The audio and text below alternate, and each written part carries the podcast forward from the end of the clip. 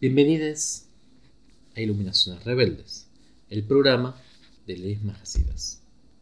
En este momento vamos a estar entrando ya en el final, nos quedan seis Majasidas solamente. Generalmente en las diferentes versiones es donde tenemos cambios, no en la lista, sino en el orden.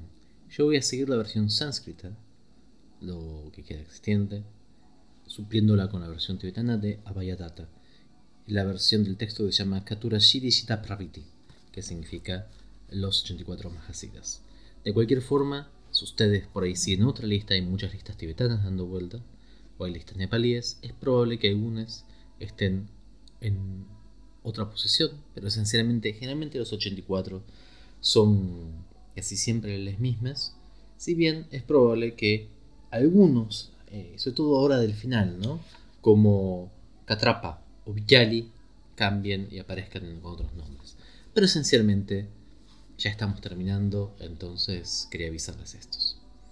El primer Mahasida de hoy es Samudra, la persona que recogía las cosas que llegaban del mar.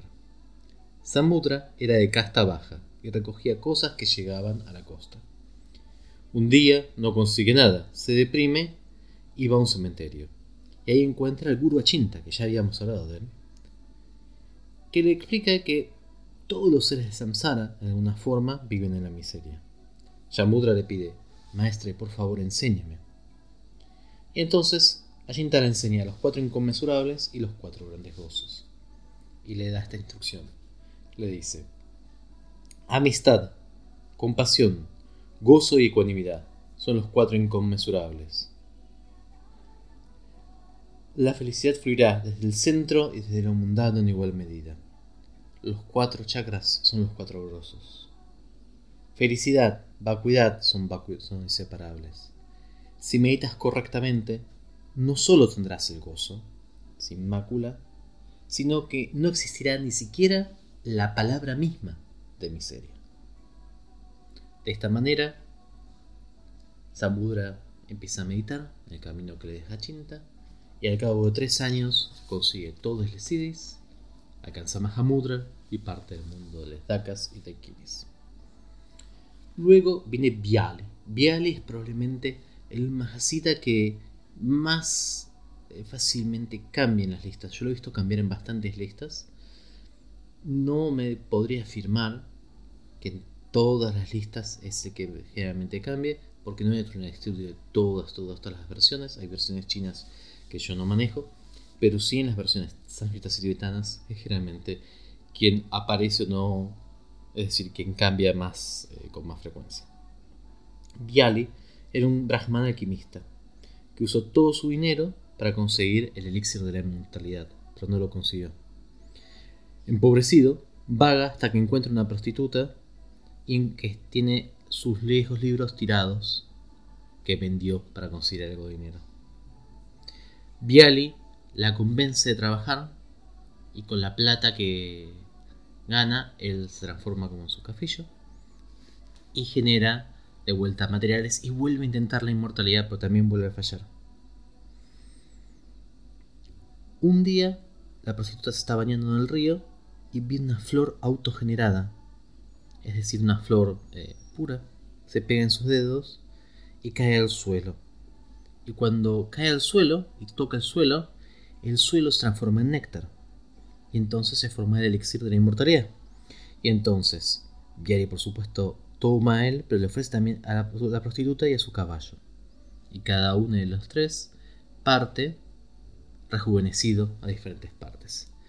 Vial va al reino de los Devas, para no tener que compartir su elixir con todos los seres, pensando refugiarse ahí. Pero les Devas también mueren. Entonces empezaron, Viali, Viali, enséñame cómo hacer el elixir. Entonces dice, no, encima está esto, son, necesitan de mi, de mi, de mi elixir. ¿Cómo se nota que no les gusta trabajar por sí mismos? Soy el único que se lo merece y se un árbol para, para evitar a los dioses.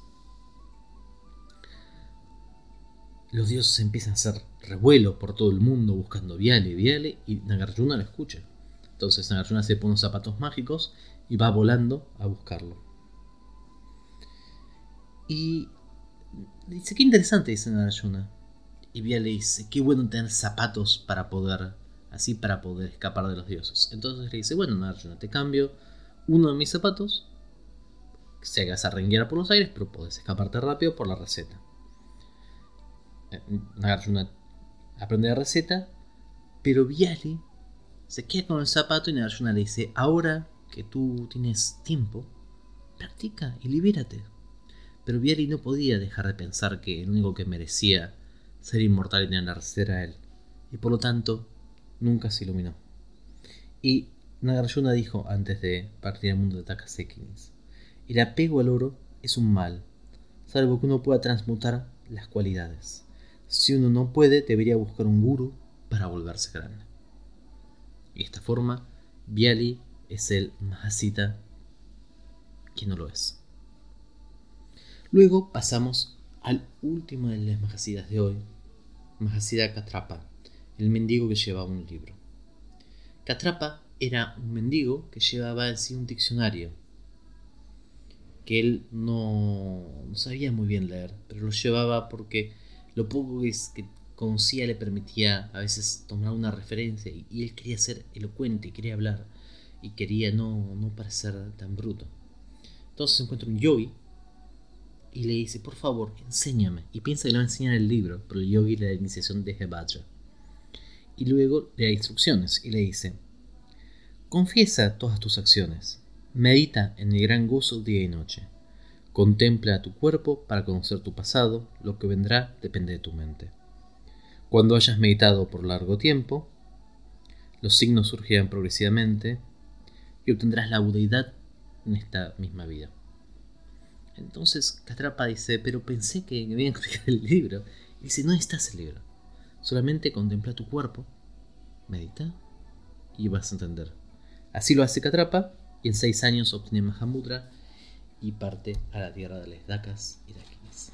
Sarva Mangalam.